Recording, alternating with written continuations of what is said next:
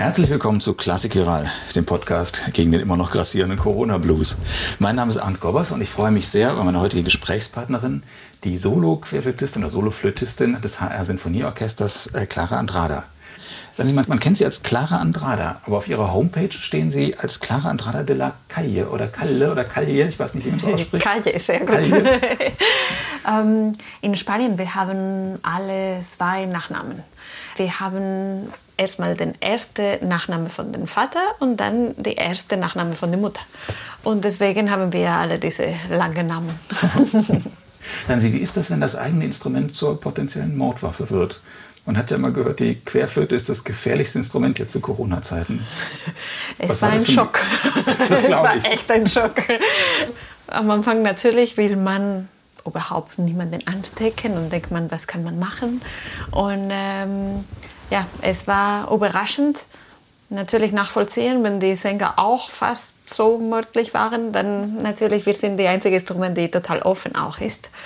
Und äh, deswegen, wir haben überhaupt kein Problem gemacht, als wir endlich mal im Orchester spielen dürfen. Wir waren auf der anderen Seite, ganz weit weg von allen anderen, aber trotzdem diese wieder zusammen zu musizieren und spüren die Musik von den anderen im Körper, das äh, hat sich gelohnt. Ja. Wurden Sie wirklich weg, weg Wir wurden, Sie wurden ganz auf der linken Seite, ganz äh, außen und, und ein bisschen noch weiter weg als alle anderen. Oh ja. Ich hatte noch nicht auf die linke Seite ja. gespielt. Neue Erfahrungen. Und war das auch mal schön, da die Ruhe zu haben oder sitzen Sie doch lieber mittendrin? Naja, ähm, diese Woche ist das erste Woche, dass wir ähm, dürfen wieder ein bisschen enger zusammensitzen. Und wir haben es sofort alle schon gesagt, wie das hilft. Das andere hat auch gut getan für die Zeit, weil besser mit viel Abstand und mit all diesen neuen Systemen zu spielen, als nicht zu spielen. Aber natürlich, es war, ich hatte ein bisschen das Gefühl, dass es war eine andere Arbeit. Man musste total viel mit den Augen auch spielen, weil ich mag, wenn man kann unsere Ohren vertrauen. Aber manchmal die Ohren, dann waren wir zu spät. Ähm, und ähm, neue Erfahrungen. Also viel lieber, enger und zusammen und einfacher zu hören als das andere Corona-Arbeit. Aber trotzdem, ich bin sehr dankbar, dass äh, im HR Sinfonieorchester wir durften sehr viel spielen. Mhm. Ja, wie ist das denn überhaupt? Also gerade die vier Solo-Bläser, die Holzbläser sitzen ja da nahe beieinander. Manchmal machen sie ja so eine Art Kammermusik dann mhm. auch. Wie ist das, wenn man da plötzlich rausgerissen wird? Und Sie sehen plötzlich jetzt auch Ihre Kollegen, die drei sitzen Sie da, jetzt haben Sie plötzlich Blickkontakt oder hatten Sie? Ich hatte immer zum Beispiel Oboe war nicht bei den nächsten Kollegen. Mhm. Das zweite Oboe erstmal und dann der erste, weil der erste war dann neben den ähm, erste Klarinette. Also alle wurden irgendwie noch, dem Fagott waren sehr weit weg. Aber ähm, wie gesagt, ich bin der Meinung, wenn man Wegen finden will, findet es. Mhm, Muss man ein bisschen suchen, aber hat man gefunden. aber trotzdem würden Sie immer noch sagen, die Querflöte ist das schönste Instrument überhaupt. Überhaupt. Warum? Was? Es gibt, es gibt viele schöne, muss ich sagen. Ja. Aber ähm, für mich, ähm, das hatte so eine schöne Bedeutung, irgendwie so lyrisch. Ähm, wir sind sehr auch häufig äh, Melodieinstrument, aber wir haben auch ähm, sehr oft eine dekoratives ähm, äh, Rolle auch, wenn wir verzieren alles, was den anderen machen und so mit vielen Noten und viele. Und trotzdem kann man viel singen auch. Und ähm, zum Beispiel unsere Position im Orchester, das finde ich auch so toll, in der Mitte von dem ganzen Klangkörper.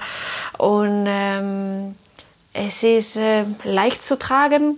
Ähm, es ist ähm, eine dankbare Instrumente, würde ich schon sagen. Und ähm, ich denke, jede, die es einmal gehört hatte, ähm, merkt man, das ist auch eine Sache, das merkt man die Querflöte und, ähm, und kann es genießen. Mhm. Ich habe gelesen, dass Sie mit vier Jahren schon den ersten Musikunterricht bekommen haben. Mhm. War das schon mit Querflöte oder haben Sie erst mal mit Flöte oder Klavier oder einfach Schlagwerk oder irgendwas angefangen? Ähm, es war eine neue Musikschule in Salamanca. In Spanien, die Anfänger mit äh, Musik sind oft ein bisschen kompliziert, muss man irgendwie in diese Musikschulen gehen und oft war ein bisschen zu trocken. Man fängt mit Solfège und, und solche Sachen, das für ein Kind am Anfang nicht so viel Spaß machen.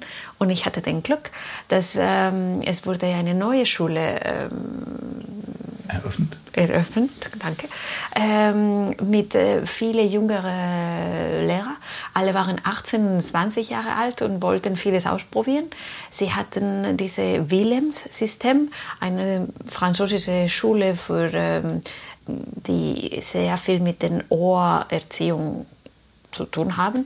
Und deswegen haben wir ganz viel improvisiert, haben ganz viele Klänge erkannt. Also für mich wirklich war Spielen zu gehen. Also ich hatte noch keine Querflöte. Wir hatten viele Xylophone, wir hatten ähm, Glocken, wir hatten komische Instrumente für Kinder. Aber was wir damals gemacht haben, schaffe ich leider jetzt vieles schwieriger. Wir haben ganz viel improvisiert mit dem Namen von Noten und auch ohne Noten. Wir haben äh, viel zusammen musiziert und viel aufeinander gehört. Die hatten auch sowieso Sommercamps, wo wir auch in der Natur ganz viel waren und irgendwie viel aufgepasst auf alles, was wir hören. Also eine finde ich sehr, sehr interessante Art die Ohren aufzumachen und irgendwie in die Musik reinzusteigen. Und dann habe ich gelesen, dass Sie einen einzigen Lehrer gehabt haben von der Musikschule bis zum, zumindest erstmal bis zum Abschluss in Salamanca, bis Sie die Hochschule abgeschlossen haben. Das ist ja auch ungewöhnlich. Ist das eine gute Sache, wenn man einen einzigen Menschen hat, der einen so lange begleitet? Ich hatte, ich hatte viel Glück. Äh, mein Lehrer heißt Pablo Sagredo und wir sind immer noch gute Freunde. Er ist ein, ich kann nicht nur sagen, er ist mein Lehrer gewesen. Es ist Familie ist auch vielleicht ein bisschen zu viel, aber er ist jemand sehr wichtig in meinem Leben. Äh, gute Freunde auf jeden Fall. Und ähm, ich hatte den Glück, dass er irgendwie sehr inspiriert war. Er hatte eine wunderschöne Erziehung auch in Frankreich und er hätte eventuell auch Solist sein können und so. Aber wegen vielen Umständen ist er in Salamanca geblieben und ähm, hat er eine wunderbare Klasse gehabt, weil ich hatte immer auch diese ein bisschen ältere Flötisten von mir, die waren auch Vorbild für mich und er hat irgendwie versucht, uns immer alle in den ganzen Generationen auch zusammen zu spielen, sodass wir miteinander musizieren und uns hören. Und er, war sehr kreativ mit ganz vielen neuen Ideen zum Unterrichtet, aber auch im Leben. Es ist ähm, jemand sehr Interessantes. Und deswegen auch unsere Beziehung und unsere Art von Unterrichtet äh, hatte ich immer das Gefühl gehabt, dass es entwickelt sich. Es war nicht immer, dass ich wusste schon, was er mich sagen werde. Und ähm, zum Glück hat er auch mich äh, viel geholfen, um weitere Lehrer äh, kennenzulernen. Ab äh, 16 Jahren bin ich auch nach Barcelona, ein paar Mal im Jahr gegangen, äh, zu einer anderen Lehrerin, Magdalena Martinez. Ähm, gerade Solistin in dem Orchester de les Arts in Valencia. Und so, und Magdalena hat mir auch äh, gesagt, ich muss nach Genf danach irgendwie. Die waren alle sehr positiv und motivierend und wollten alle, dass ich mich weiterentwickle und, und viel sehe und höre und irgendwie viel lerne. Ja, und dann haben Sie noch studiert tatsächlich in Genf bei Emmanuel Paü. Dann haben Sie noch in London studiert bei Jaime Martin. Und, äh, aber als Sie fertig waren, waren Sie 23. Das heißt, Sie müssen schon sehr früh angefangen haben zu studieren. Ähm, die System in Spanien ist ein bisschen anders. Also es hat sich wieder geändert. Ich hatte noch einen Plan, die haben, äh, der Name war Plan vom 66, das war die Jahre, also ein alter Plan. Mhm. Und damals in Spanien konnte man in acht Jahren die ganze Karriere machen. Ich habe es, ja, in, ich denke, neun wegen dieser Genf-Geschichte, aber ich meine, und dann, aber trotzdem konnte ich noch weiter studieren in Genf und in London, weil niemand hat geglaubt in diese Länder, dass wir schon fertig sind. Und eigentlich, ich denke, natürlich, man kann noch so das ganze Leben eigentlich weiterlernen. Und deswegen, ja, diese Masters waren irgendwie sehr gut, um mich weiterzuentwickeln. Und ich habe die gebraucht, sogar als ich hier angefangen habe in Frankfurt, hatte ich immer noch das Gefühl, nee, nee, jetzt brauche ich noch mehr Hilfe. Jetzt wenn die ganzen Fragen und Sachen, die vorher ich noch nicht mal mich vorgestellt hatte, kamen. Und, und da aber Jaime Martin, mein letzter Lehrer in London, hat gesagt, ähm, vertrau dir und du hast schon die Antworten an dir. Und ähm, jetzt finde ich es sehr klug. Damals war ich ein bisschen wie, ah, nein, nein, nein. Aber es ist auch gut, irgendwie weiter sich so entwickeln und irgendwie auch sich selbstverständlich zu machen. Ja, Sie sind ja dann direkt nach dem Studium mit 23 Jahren hier Soloflötistin geworden im HR Sinfonieorchester. Warum sind Sie nach Deutschland gekommen? Warum nach Frankfurt? Konnten Sie eigentlich auch Deutsch damals oder war das für Sie alles? Gar nichts. nichts? Das heißt, Sie haben einfach gehört, gutes Orchester, schöne Stelle, da spiele ich vor und Sie haben die Stelle bekommen. Also ich muss sagen, ähm, ich denke, ich muss vieles danken zu meiner Schwester, Elena Andrada. Ähm, sie hat noch in Stuttgart studiert damals und ähm, für mich, ich war in London und äh, wir sind sehr eng und haben eine sehr gute Beziehung und ähm, aus London, Stuttgart, Frankfurt war ganz in der Nähe und deswegen, ähm, als ich gehört habe von dem Probespiel, es war ein bisschen knapp von der Seite. Ich habe gedacht, bin ich schon bereit? Aber ich hatte, es hat vieles gut gepasst und die große, große Motivation war, meine Schwester zu besuchen. Und ähm, deswegen ein bisschen bin ich hier gelandet, mit ganz viel Glück, weil ich denke, es war mir noch nicht bewusst, äh, was für ein Glücksort Frankfurt ist. ja, und wie ist das? Man, man, man, geht ja in ein Orchester mit der Aussicht, da wirklich Jahrzehnte zu bleiben und dann in eine, in eine Kultur, deren Sprache sie erstmal nicht konnten, eine Stadt, die sie gar nicht kannten.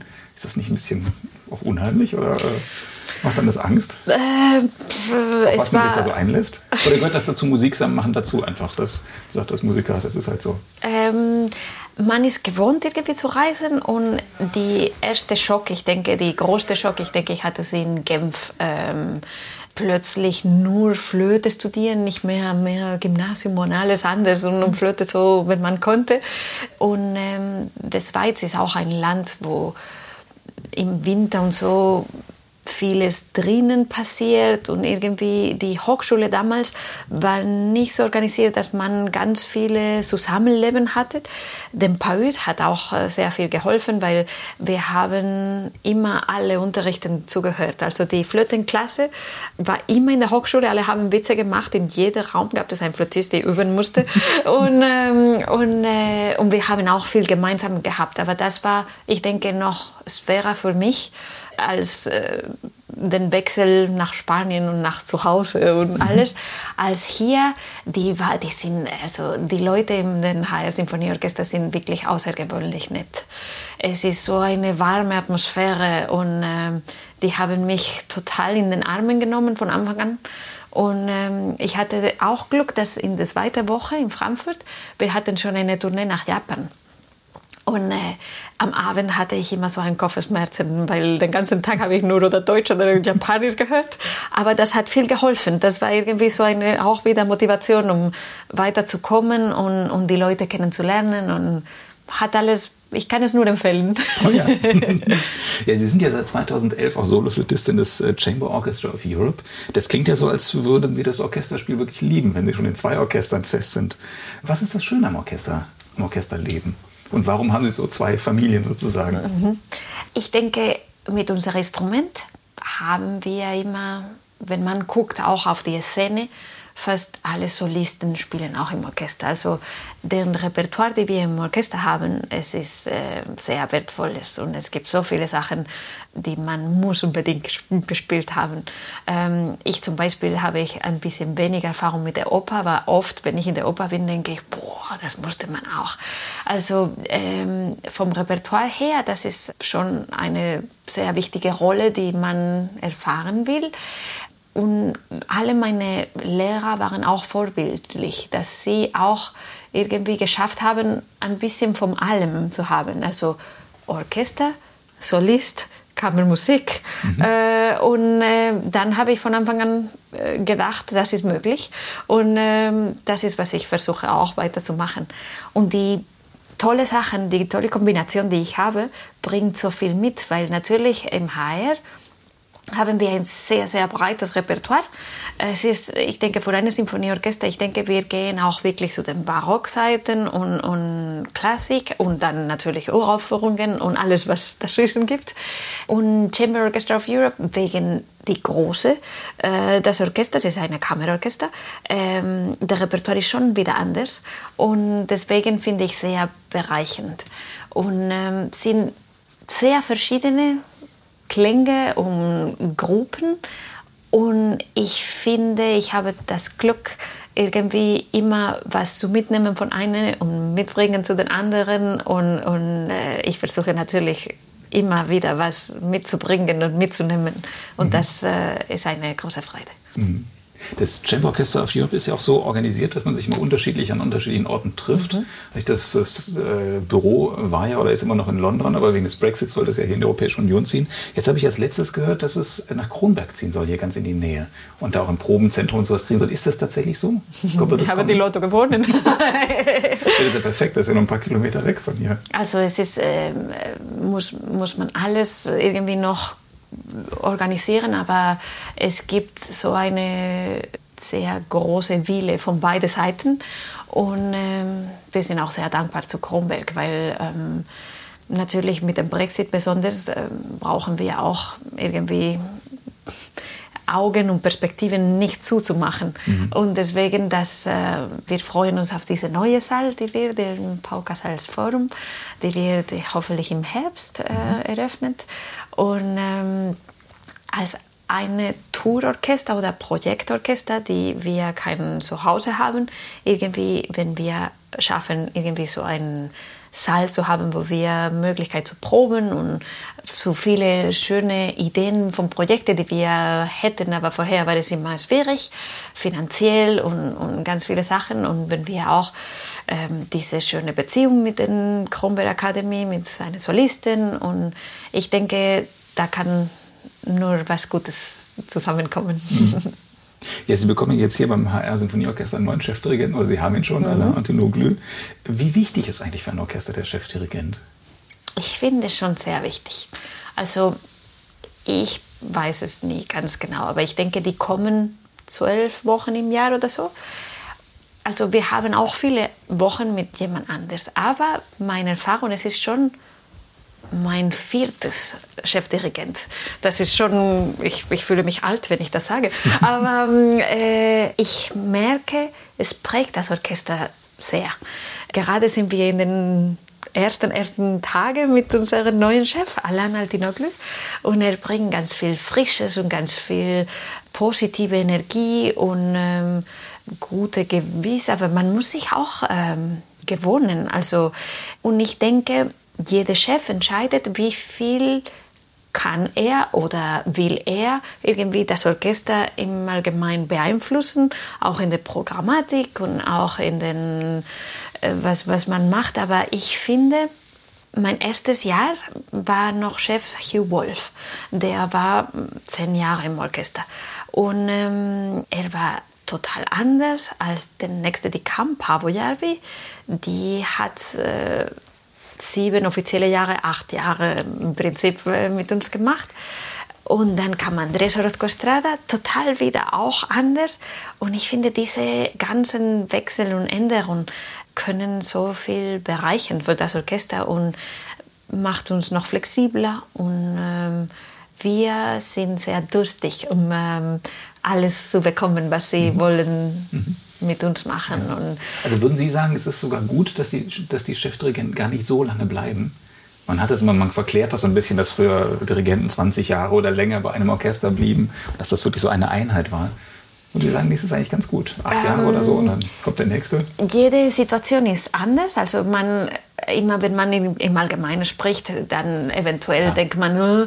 aber ich finde, ähm, wenn wir von unserer Seite, ich, ich würde es so gerne hören von der Seite von Dirigenten, aber von uns, wir haben eine Person total zu beobachten und total zu, kennenzulernen und irgendwie versuchen, irgendwie in meinem Fall irgendwie zu verstehen, was er will. Und ich freue mich jedes Mal, dass alle unsere Chefdirigenten wiederkommen. Ich bin traurig, wenn dann plötzlich die Beziehung total äh, endet.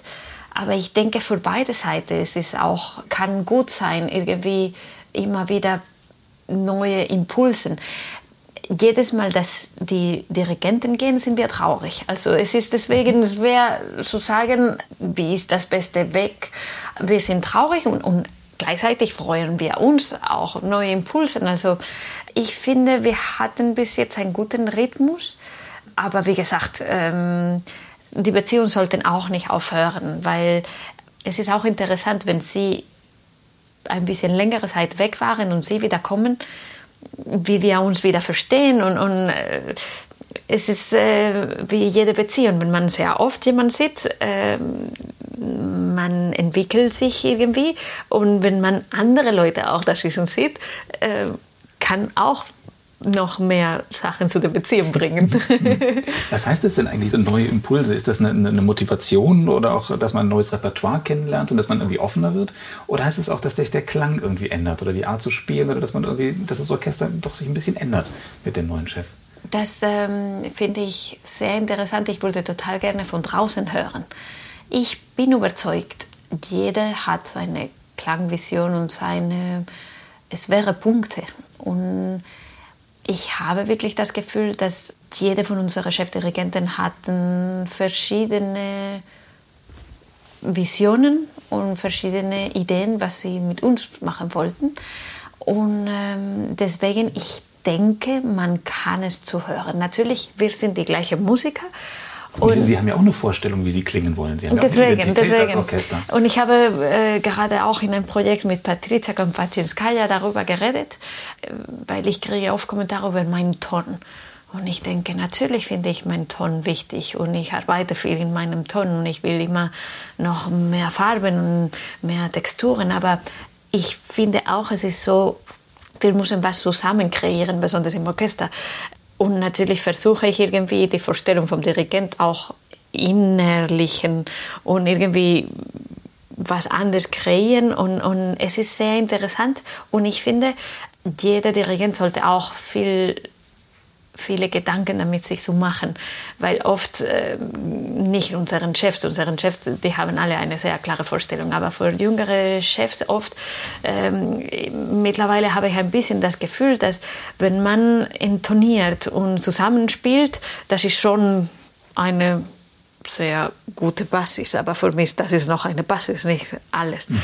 Und irgendwie, dass jede irgendwie seine Nachricht weitergeben will und seine Vorstellung von der Musik und was wir gemeinsam wollen mit dieser Musik, ähm, dafür brauchen wir auch eine klare Führung von vorne, nicht, dass wir jede in seine Vorstellung irgendwie nur spielt. Mhm. Hatten Sie eigentlich ein Mitspracherecht äh, oder haben Sie ein Vorschlagsrecht oder wie auch immer, wenn Sie einbezogen als Orchester? Bei der Frage, wer wird der neue Chefdirigent oder die neue Chefdirigentin? Also wir können zum Glück ein bisschen was sagen.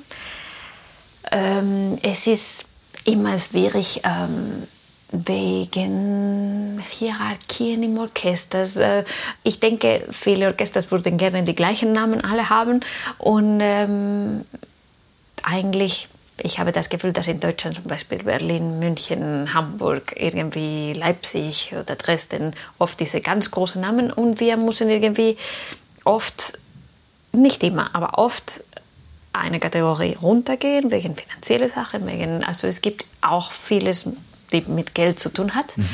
Ähm, und dann äh, die Wahl, die wir kriegen zum, ja, es ist immer interessant mit diesen Möglichkeiten, aber zum Glück können wir auch ähm, was sagen. Es ist natürlich am Ende die Entscheidung von oben, mhm. aber wir sind gefragt und das finden wir auch sehr hilfreich. Ja, und die teuersten und bekanntesten Namen sind ja nicht unbedingt die allerbesten Dirigenten. Oder umgekehrt, aber die nicht ganz so bekannten müssen nicht schlechtere Dirigenten genau, sein. Genau, genau. Ich finde, wir, ich bin sehr stolz auf unsere Reihe. Jetzt heißt es Auftakt. Vorher war es Debüt. Ähm, diese Auftakt hat es dann ein bisschen eine breitere Spektrum als vielleicht äh, Debüt, weil viele renommierte Dirigenten wollten in keine Debütreihe mhm. kommen, kann ich verstehen. Aber dass wir immer jüngere und, und ähm, da kriegen wir auch sehr viele Überraschungen. Das finde ich sehr interessant. Mhm.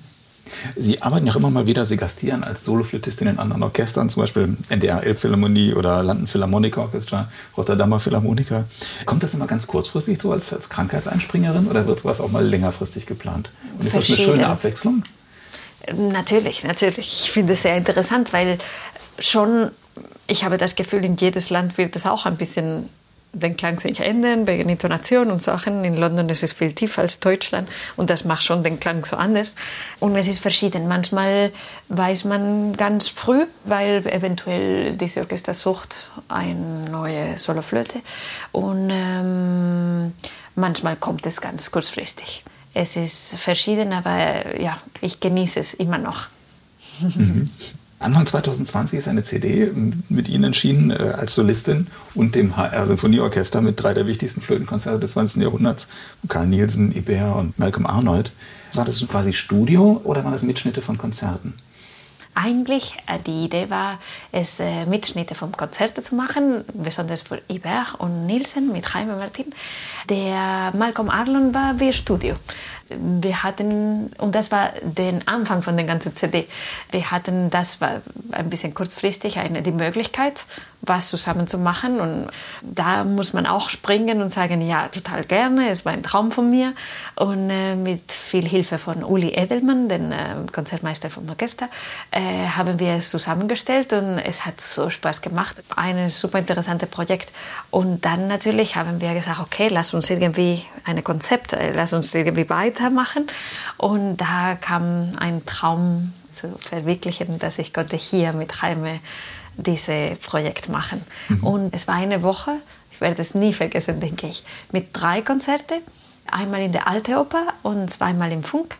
Und äh, am Samstag haben wir ein paar Korrekturen gemacht, aber eigentlich vom Live-Konzert. Und es war so eine Erfahrung irgendwie, wie man diese ganzen Emotionen, mein Lehrer in Frankfurt, meine ganze Familie kam, Freunde kamen und irgendwie morgens ein bisschen Proben, dann Konzert abends und, und wieder Aufnahme oder andere Probe morgens und äh, man lernt so viel, mhm. weil man natürlich habe ich früher angefangen zu vorbereiten und so, aber bis man in dem Moment ist und alles äh, nimmt und diese ganzen Emotionen fühlt, das macht den ganzen eine unforgettable experience. ja. ja, ist ja auch eine tolle Platte geworden, hat ja auch sehr, sehr euphorische Kritiken bekommen. Äh, trotzdem, also mit dem eigenen Orchester äh, das aufzunehmen, mit dem alten Lehrer als Dirigenten Raime Martin, das ist schon was wirklich ganz, ganz Besonderes. Ne? Wie ist das, vor einem eigenen Orchester zu stehen als Solistin? Wie gesagt, machen, machen Sie ab und zu, oder? Ja, ja, ja sehr gerne. Hier ist es ein Traum. Alle wollen dich mitnehmen, alle wollen für dich da sein und äh, ich kann sagen, dass unser Orchester will immer das Beste geben. Erste Probe kann schon ein bisschen anders sein, aber eigentlich von Anfang an wollen sie immer alles geben. Aber ich denke, wie die passen sogar noch mehr auf oder man hat das Gefühl, dass sie wollen wirklich das Beste und, und sie freuen sich und ähm, es ist eine super Erfahrung und äh, ein Luxus, äh, das Orchester, das wir haben. Ja, mit den beiden Orchestern, äh, wo Sie ja quasi feste Stellen haben und äh, Sie machen auch noch Kammermusik eine ganze Menge, bleibt ja wahrscheinlich nicht viel Zeit als Solistin noch aufzutreten. Wäre das verlockend, äh, mehr als Solistin zu spielen? Oder ist das schwierig, weil, man, ja, weil es eben nicht so viele Möglichkeiten gibt, als Querflötistin mit Orchester aufzutreten? Also bis jetzt ähm, finde ich, wir haben eine sehr gute Balance gefunden. Also ich habe den Glück, irgendwie zwei, dreimal im Jahr Solistin zu spielen zwei, dreimal im Jahr äh, sehr schöne Kammermusikprojekte und dann alles anders. Ähm, manchmal überlegt man, will man noch mehr. Also das Problem ist, dass mir alles Spaß macht. Und es ist, ich will nicht eine weggeben für den anderen es ist eine Sache der Organisation. Und irgendwie, wenn gute Projekte kommen, man versucht irgendwie Platz zu machen. Ich habe auch äh, ein, total viel Glück mit meinem koordinierten Kollegen Sebastian Wittiber, weil er ist ein außergewöhnlicher, wahnsinnig guter Flötist und Mensch, äh, beides gleichzeitig. Und ähm, er spielt in Bayreuth und ähm, ich helfe, ich versuche mindestens zu helfen, irgendwie am Ende der Saison und Anfang der Saison. Und während des Jahres ist auch total da für mich. Und das macht alles ein bisschen einfacher. Mhm. Gibt es denn eigentlich genug Repertoire, also Konzerte für Querflöte und Orchester, die wirklich interessant sind, oder ist man da ganz schnell durch? Also es gibt viele Sachen. Die berühmtesten sind ein bisschen mehr begrenzt, als zum Beispiel beim Geige oder Klavier. Aber trotzdem, es wird immer viel geschrieben und es gibt viele, viele schöne Sachen zu machen. Mm, viele Kollegen fangen an, auch mit viel Bearbeitung. Da bin ich noch nicht äh, angestiegen, aber ja, musikalisch ist es immer interessant, äh, weil jeder hat vielleicht eine andere Perspektive von dem Stück und ähm, wir haben genug zu tun. Ich denke, von den Bläserinstrumenten, wir können uns nicht klagen. Natürlich, ich finde, der Repertoire beim Bläser ist ein bisschen begrenzter als beim äh, die große, große Solistin, Geige, Klavier, eventuell Cello. Aber ähm, gibt es genug zu tun. Nervt Sie das auch manchmal? Ich meine, einerseits, Emanuel Paü macht eine ganze Menge, tut ja sehr viel für die Querflöte. Mhm. Auf der anderen Seite, er nimmt so viele CDs auf, da bleibt wahrscheinlich nicht viel Repertoire. Wahrscheinlich hat er schon alles aufgenommen, was es überhaupt gibt. Es ist aber immer eine gute Inspiration und eine gute Referenz. Natürlich, ähm, ich kann nicht neutral ähm, sein. Ähm, ich mag ihn sehr und deswegen freue ich mich auf jede neue Sache, die er macht. Und zum Glück macht er ja ganz viele. Und ich finde, er ist eine sehr, sehr wichtige Persönlichkeit für die Flötenwelt, weil er hat auch ganz viele neue Kompositionen beauftragt. Mhm. Und ähm, er ich habe das Gefühl, dass er verbreitet so viel mehr unser Repertoire. Und das ist etwas, die ich finde sehr, sehr wichtig. Und er macht auch unser Instrument noch ähm, bekannter. Und, ähm, und natürlich, zum Glück lässt er auch noch genug Zeit. Also die Welt ist groß und mhm. wir haben, ich denke, ich spreche mit das ist für mich, ich finde schon Gelegenheit, äh, schöne Projekte zu machen. Ich finde, es gibt Platz für alle. Haben Sie Lieblingsstellen in der Orchesterliteratur? Gibt es Werke, auf die Sie sich ganz besonders freuen? Ja, klar. Welche sind das zum Beispiel? Ja, klar. Es ist, ich finde immer super schwierig, äh, nur äh, wenig zu wählen. Aber ähm, Daphnis und Chloe ist natürlich äh, ein Traum. Ähm, Brahms Vierte hat viel Bedeutung für mich, auch in, von jungen Jahren. Ähm, ähm, aber ich freue mich auch bald, äh, Mitte September werde ich zum ersten Mal mit der Berliner Philharmoniker und Petrenko, dem Feuervogel, zu spielen. Mhm. Also es gibt ähm, wahnsinnig viele schöne Sachen. Und es ist nicht nur die Stücke, die, die natürlich, es gibt äh, Maler-Symphonien und das Lied von der Erde, die wir werden auch mit Chamber Orchestra of Europe und Simon Brattle im Juni 2022 aufführen, in den ein bisschen größere als die kleine Besetzung, die, ist, die man kennt, äh, aufführen. Und ähm, es gibt so viele schöne Sachen. Und natürlich, wenn eine super Fassung von einer Mozart-Symphonie kommt, das ist auch das. Es ist auch diese Chemie vom Orchesterdirigent oder von der Gruppe, was passiert. Aber ich, ich schmelze. Ich kriege sehr oft Gänsehaut. Meine Freunde lachen sehr oft, weil ich kriege auch im, auf der Bühne oft Gänsehaut mit vielen Passagen. ja, ich habe in unserem ähm, so einem Fragebogen gelesen, dass Sie auch Piccolo-Flöte spielen und Altflöte spielen. Klar, das gehört dazu. Machen Sie das auch im Orchester oder macht man sowas nicht? Wenn man Soloflötistin ist, dann spielt man nicht Piccolo oder was anderes. Doch, doch, doch. Doch, das geht. Ähm, ich war ziemlich überrascht, muss ich sagen, als ich angefangen habe hier. Ich hatte im Probespiel kein Piccolo gespielt und in dieser Saison am Anfang diese ganzen neuen Stücke hatten die schwerste Stimme in der ersten Flöte, für Piccolo in der ersten Flöte. Und natürlich äh, im Probejahr und so habe ich gedacht, okay, ich muss durch, ich muss spielen und alles zum Glück gut gelaufen. Aber jetzt weiß man natürlich, viele Komponisten mittlerweile habe ich das nicht mehr erlebt. Die kennen Piccolo oder Flöte oder so, aber man schreibt oft die höchste Stimme bei der ersten Linie, mhm. die sie haben mhm. auf der Partitur. Und ähm, es kommt ziemlich oft vor, dass wir im Orchester auch Piccolo spielen können. Oh ja. Altflöte spielen oft meine Kollegen, aber das spiele ich auch selber äh, sehr gerne.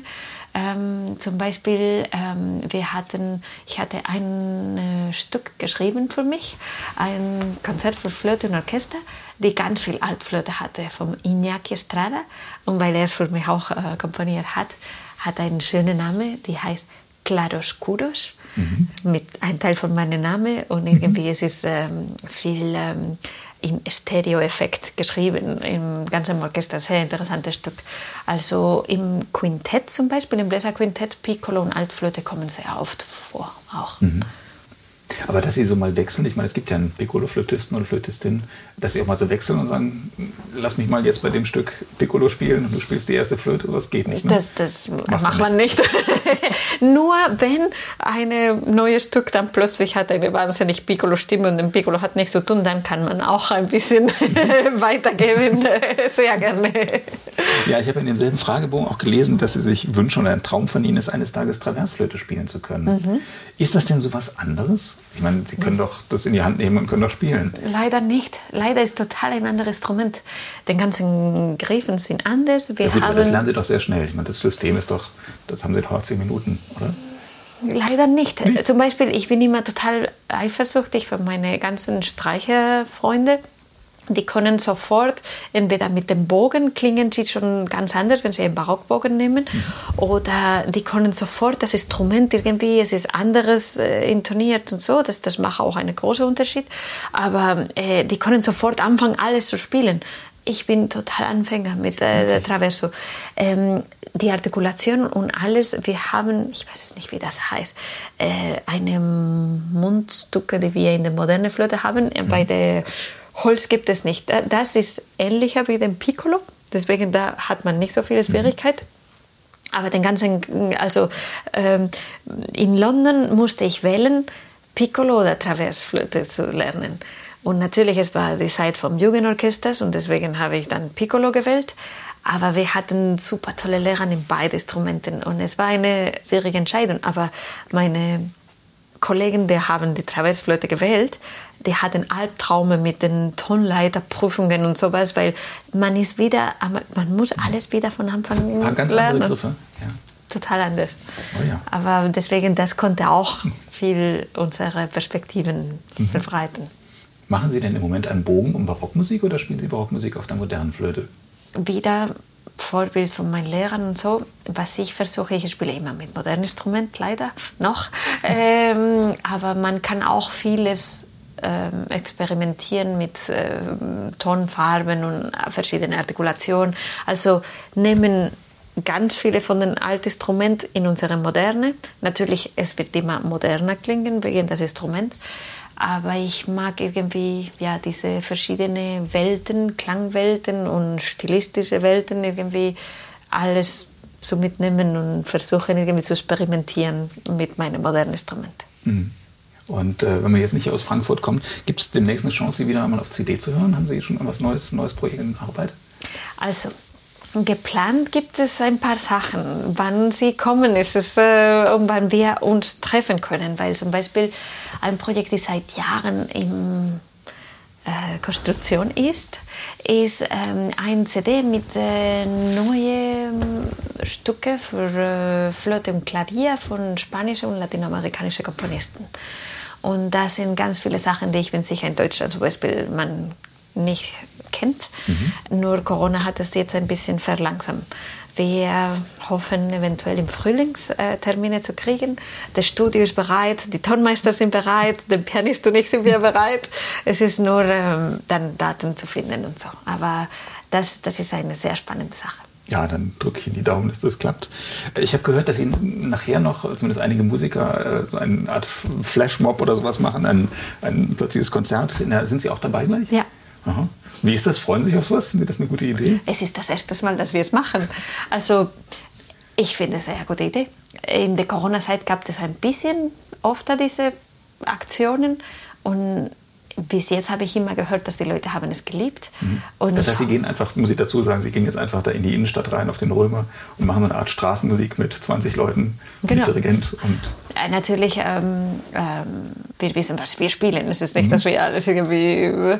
Und, ähm, aber ja, wir hoffen irgendwie näher zu den Leuten zu kommen nach so viel Zeit vom nur Digitales und dass sie sich erinnern, dass es uns gibt und dass es wieder die Gelegenheit gibt, wieder in den Konzertsälen uns zu erleben, was immer noch besonderer ist. Aber es ist irgendwie eine gute Aktion, auch unseren neuen Chefdirigent zu präsentieren und äh, diese Nähe mit dem Publikum zu suchen.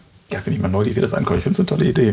ja. Allerletzte Frage. Wenn Sie mal so ein bisschen durchhängen, der Corona-Blues kommt oder sonst irgendwas, Sie haben irgendwie nicht so gute Laune. Gibt es irgendwie eine Musik, wo Sie wissen, wenn Sie die spielen oder wenn Sie die hören, dann geht es Ihnen wieder gut? Hm. Schon. Ich habe verschiedene. Ich ähm, weiß nicht, wie es heißt. Diese Brahms Klavier, Klavier-Solo, was ich immer wieder höre. Wie heißen die? Es ist nicht Lieder ohne Worte, ich muss es suchen, aber das ist, es gibt eine CD, ich habe schon gespeichert und irgendwie dann, dann mhm. klicke ich. Ähm, den Anfang von Brandenburg, fünfte, gibt mir immer total viel gute Laune und Energien. Es gibt auch ein paar äh, moderne Sänger oder ähm, andere Stile von Musik, die mir auch die Stimmung auch total nach oben. Ich finde, die Macht der Musik ist überwältigt. Es ist, äh, man braucht, also ich habe wirklich bemerkt, wie man braucht für eine gesunde Seele zu haben. Ich brauche Musik. Und ähm, es ist gut, irgendwie immer wieder zu greifen. Ich äh, habe sehr viel eine französische Sängerin äh, gehört, Sass, und ähm, viel Jazz und viel Barock. Es gibt immer wieder Musik zu Hause laufen. ja. ja, dann sage ich vielen Dank fürs Gespräch, Clara Andrada, und vielen Dank fürs Zuhören. Danke Ihnen.